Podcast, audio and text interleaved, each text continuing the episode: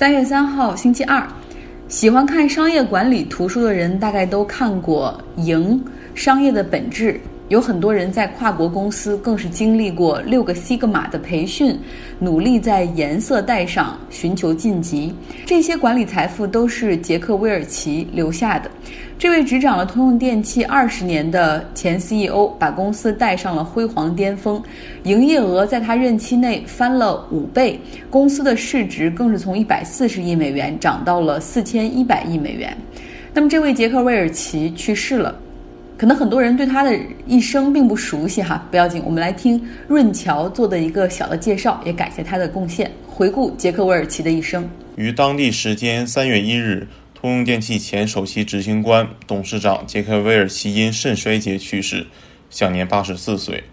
杰克韦尔奇执掌通用电气长达二十年，曾带领通用电气走向市值巅峰，他被誉为最受尊敬的 CEO。杰克韦尔奇。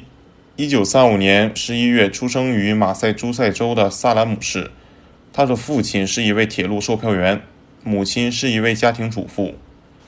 一九五七年，杰克韦尔奇获得马赛诸塞州大学化学工程学士学位。一九六零年毕业于伊利诺伊大学，获得化学博士学位，并在毕业后就加入了通用电气塑胶事业部。一九七一年底，杰克韦尔奇成为通用电气化学与冶金事业部总经理。一九七九年八月，成为公司副董事长。一九八一年四月，四十五岁的杰克韦尔奇成为通用电气历史上最年轻的董事长和 CEO。一九九九年，在其影响力达到巅峰时，《财富》杂志提名他为世纪经纪人。二零零一年九月，从通用电气退休。通用电气的前身呢，是成立于1878年的爱迪生电灯公司。在杰克韦尔奇初掌通用电气时，通用电气旗下仅有照明、发动机和电力三个事业部，并在市场上保持领先地位。而在杰克韦尔奇接任通用电气公司总裁后，精简官僚机构，大幅裁员，几度重组通用电气公司，前后出售了通用电气旗下多个公司。包括通用电气不少盈利的部门，强硬的作风也让他成了争议的对象。在杰克韦尔奇执掌通用电气公司二十年的时间里，他把通用电气打造成了一个数一数二的公司，既通过重点发展那些能够通过并购成为行业数一数二的板块和部门，脱离其他部门，由此造就了工业、基础设施、医疗、消费者金融。商业融资和 NBC 环球六大方向，在后来的工业化阶段，则完全围绕基础设施主业进行业务布局，出售所有无关业务，包括仍具有较强盈利能力的部门金融业务，回归工业化。在杰克韦尔奇的执掌下，通用电气旗下十二个事业部成为其各自市场上的领先者，有九个事业部能够入选财富五百强。通用电气连续在三年美国财富杂志全美最受推崇公司中排名名列榜首。杰克韦尔奇所推行的六个 Sigma 标准、全球化和电子商务，更是几乎重新定义了现代企业。他发明了活力曲线，把经理们分为三组：前百分之二十的 A 组充满激情，致力于让事情发生。至关重要的百分之七十的 B 组对公司至关重要，并鼓励他们加入 A 组，然后是底部百分之十的 C 组。但是在执掌通用电气早期时，杰克韦尔奇就提出了股东利益最大化的理念。由于通用电气股票在当时资本市场上的良好表现，股东利益最大化渐渐被很多美国企业奉为圭臬，甚至部分欧洲企业也对此深信不疑。追求股东利益最大化，实际上也就是追求高财务回报。杰克韦尔奇卸任之时，通用电气甚至不是一家工业公司，而是一家金融公司。来自金融板块的利润超过了总利润的百分之五十。杰克韦尔奇是一个跨时代的人物，你在他身上其实可以看到美国商业界的两点变化。第一，就是美国制造业是如何变得空心化的，做实业不如做金融赚钱。美国本土制造业成本比较高，那裁员，制造业外包到海外，腾挪出来的钱加码上金融服务，这样的话利润增长快，业绩好看。而第二点就是，企业过去实际上要承担很多的社会责任，比如说带员工就像带家人一样，要回报社区。而杰克韦尔奇之后就开启了一种新的企业目标，叫商业利益最大化，要回报股东，业绩、利润、股价才是衡量企业和 CEO 的成功标准。这两点变化现在看来都不是什么好事儿哈。那么，在一九八一年，杰克·韦尔奇刚刚上任担任通用 CEO 的时候，当时美国政府进入了里根时代，里根那种重商主义创造出了很好的经商条件，比如减税、亲商业的政策、减少市场监管等等。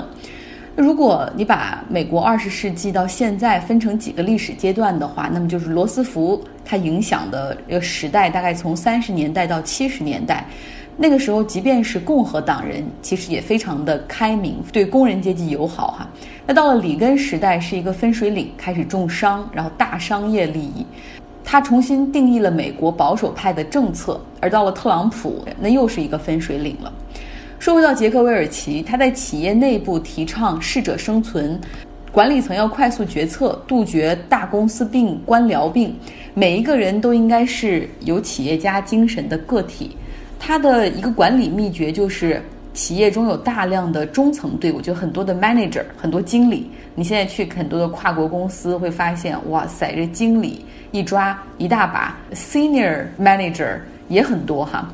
像润桥在音频中所说的那样，他把经理还分成了三类哈，就哪些是要可能要被淘汰的，哪些是鼓励的哈，哪些是可以争取的。另外一个秘诀就是有一个庞大的 strategy 部门，就是战略规划部，就专门来给企业制定战略策略的。他呢，把股东的利益放在第一位，不论是裁员、降薪、拆分那种看来不是很盈利的业务板块变卖，丝毫不手软。他用这些资金来并购，实现业绩的突飞猛进。因为技术创新，你没有办法快速的在业绩上看到变现。增长一个简单的捷径就是用并购来增加市场份额。那么另外一个敲门砖就是努力打造金融板块。通用电气它一度是有保险、私募基金、房贷业务、信用卡业务。在两千年杰克韦尔奇退休之前，金融板块已经占到了通用电气总利润的百分之四十。在二零零一年退休的时候，杰克韦尔奇像英雄一样哈，获得了很多的礼遇。后来又开始了进行全球巡回演讲。可是他给通用电气留下了多大的一个雷？人们到了二零零八年次贷危机的时候就发现了。最后，通用电气还是依靠着政府的这种资金来渡过难关。杰克韦尔奇也从来不亏待自己，他退休之前给自己制定了非常丰厚的退休补偿机制，然后获得了董事会的通过，大概有四亿多美元的这种补偿和退休金，包括他退休之后的很多个人开销，依旧有通用电器来买单。他退休之后还拍卖了自己的著作权，就是哪个出版社想让我签约来出书，那么你们来竞个价吧。最后他凭这个赚了七百万美元。如何看待杰克韦尔奇？如果是在十五年前的话，他代表着职业经理人的最高荣耀，代表着这些人的成功，是很多人的偶像。但是在现在的这个社会，可能没有一个 CEO 会说：“我希望成为像杰克韦尔奇那样的人。”因为经过了差不多十五年这样一个时期的反思，杰克韦尔奇已经成为了一个让企业变得贪婪的时代缩影。美国民主党的总统初选即将迎来超级星期二，也就是在美国当地时间三月三号星期二这一天，十四个州会同时开选。另外呢，美国本土之外的这种民主党的选民，他们也在这一天的选票会来计票哈，也就是住在外国的美国人，他们的票也是这一天来计。和总统大选一样，最终看的不是有多少人选你投你的票，而是呢每一个州根据人数把它划分成为选举人票。那根据人口比例不同，每个州的有多少人的选举人票就是不同哈。但是和总统大选又不一样的是，总统大选到时候会是一个州谁赢了就赢者通吃，所有的选举人票都归他。但是呢，初选不是这样，这个选举人的票就是还是根据你获得的选民的票的比例来分。目前，Bernie Sanders 他有六十个选举人的票，排名第一；拜登他有五十三个选举人的票。有人说，哎，怎么会差的这么少呢？拜登不是只在南卡罗来纳州赢得了初选吗？那是因为。这前三个州，Iowa、New Hampshire 和内华达州人口都比较少，但是这个 South Carolina 南卡罗来纳州是一个人口相对大的州哈，所以仅在这一个州里面，拜登就赢下了三十九个选举人的票。所以接下来的超级星期二非常的重要，因为两个人口超级大州，就是加州和德州都会在这一天开选。像加州有四百多个选举人的票，那德州是有两百多个选举人的票。有人说了，这一天。之后哈，高下立见。另外还有一个很有意思的地方，就是从昨天开始到今天，温和派的民主党这个阵营开始团结起来了。昨天我们说了，Peter Buttigieg 那个年轻的印第安纳州的市长，Open Gate 他宣布退选之后，然后今天呢，明尼苏达州的那个女参议员 Amy Klobuchar 她也宣布退出竞选。那两个人都选择支持拜登。他们认为拜登现是现在民主党的最佳人选，能够击败特朗普。然后同时，他们说选拜登可以避免美国的政治从现在的特朗普的极右到未来可能的伯尼桑德斯的极左。所以说，他们都来支持拜登。所以你看，这些人的选举真的很有意思。此前他们在舞台上还各种的针尖对麦芒，互相的攻击。而现在马上就要同舟共济哈，像 Amy Klobuchar 和 Peter Buttigieg，他们两个人都会参加拜登的竞选筹款活动，同时呢也号召自己的支持者要把票投给拜登。这对于伯尼桑德斯来说当然是一个坏消息了。不过四年前在共和党那边也发生过同样的事情，就是当时好几个总统候选人，他们忽然发现，哎呀，我们现在要想阻击特朗普的唯一办法就是我们退选，然后让这些温和派的共和党人的选票集中起来。但是结果也没有能够阻击特朗普哈，就是民粹来了，谁也挡不住。那目前呢，Bernie Sanders 他在年轻选民中群体比例中这个受欢迎程度很高，像我生活的。Berkeley 很多人都非常的支持他。昨天我听到附近本科生的这个兄弟会就为 Bernie 举行助选活动，就是 Bernie Bernie 喊得很激烈。然后去学校南门那边的地上也发现，在就是彩色的粉笔写下 Bernie Twenty Twenty，然后要选他做总统。但是在其他的就是年纪稍微大一点的年龄群体中，包括。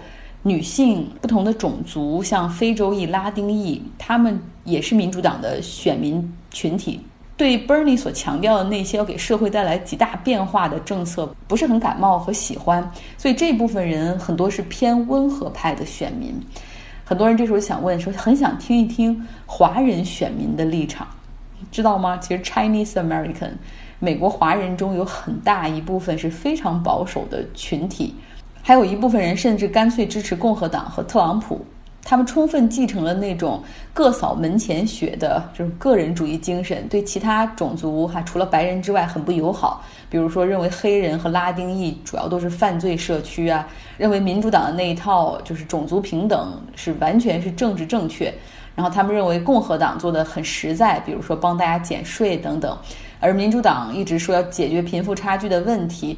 对于这部分保守派的华人选民，认为穷是你不够努力，你不能怪政府，就是因为政府管的太多了，懒人才越来越多。我相信他们的这个观点，可能很多人会说：“哎，我也支持。”啊。实际上则不然哈。如果这个国家从顶层设计上面就出了问题的话，那么 social mobility 就是这个社会阶层的流动性，就像我们说的那个寒门难出贵子，他怎么能够实现这种阶层的突破呢？所以说。我是非常不认同这部分华人保守派选民的观点的哈。美国华人的这个群体真正有投票权的，占美国总人口也只有百分之五，还并不是太多。今天我看到一篇文章，讲基努里维斯的，就是因为最近他拍《骇客帝国四》，经常出没在旧金山的湾区。我有一个朋友也看到他坐在一个板凳上，孤独的吃着冰激凌。然后我看到《纽约客》的这篇文章，就和大家来分享一下。基努·里维斯他是好莱坞的一线明星，但是他的生活却一直是一个谜。他跟其他的明星不停的在社交媒体上过度曝光，不同哈。他不喜欢参加派对，也不喜欢好莱坞式的社交，看上去很孤独，而实际上他真的也很孤独。年轻的时候，他有个女朋友，感情很好，那是他的助理。然后两个人后来还生下了一个孩子，但是不幸夭折。两年之后呢，他的女友也遭遇车祸，不幸身亡。从那之后，他变得更加的忧郁和孤独。有一次，他上脱口秀哈 c u r b e r t Show 节目，最后 c u r b e r t 问他说：“你觉得人死了之后会怎么样？”基努里维斯沉默了一下，然后说：“那些爱你的人会一直想念你。”所以他是一个有点忧郁的人，而基努里维斯从从小可能也不是一个很快乐的人，因为他的童年也不是很幸福。父亲因为携带毒品入狱，母亲带着他不停的搬家，从悉尼到纽约到多伦多，中间母亲还再婚，中间母亲还再婚几次。那年少的时候，基努里维斯靠打冰球来排解孤独，而成名之后呢？可能在聚光灯下，可能就显得更加孤独吧。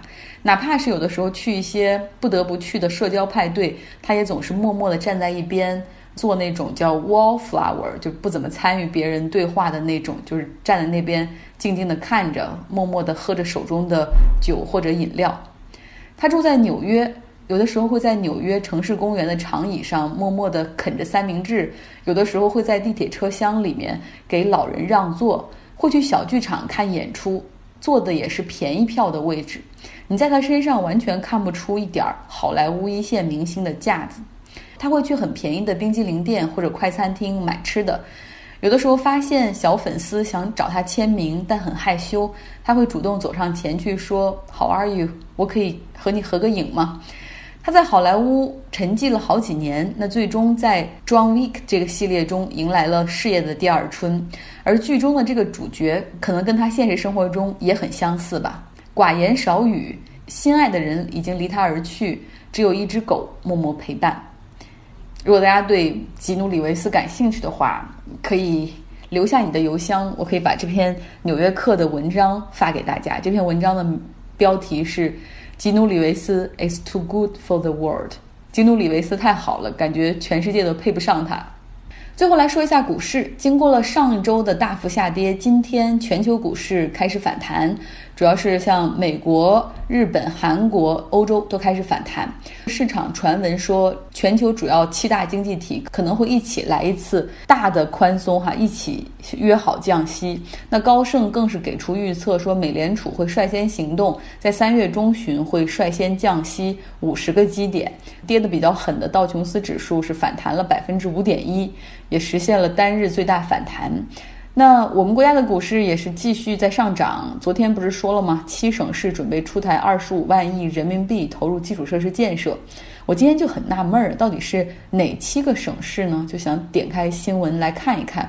看完之后发现完全是标题党，很多的省市的计划根本并不是为了应对 coronavirus，而是在春节之前甚至去年的时候就已经公布了。这个新闻完全是把这些。都混成一谈，编成一个新的事儿，然后重新发出来。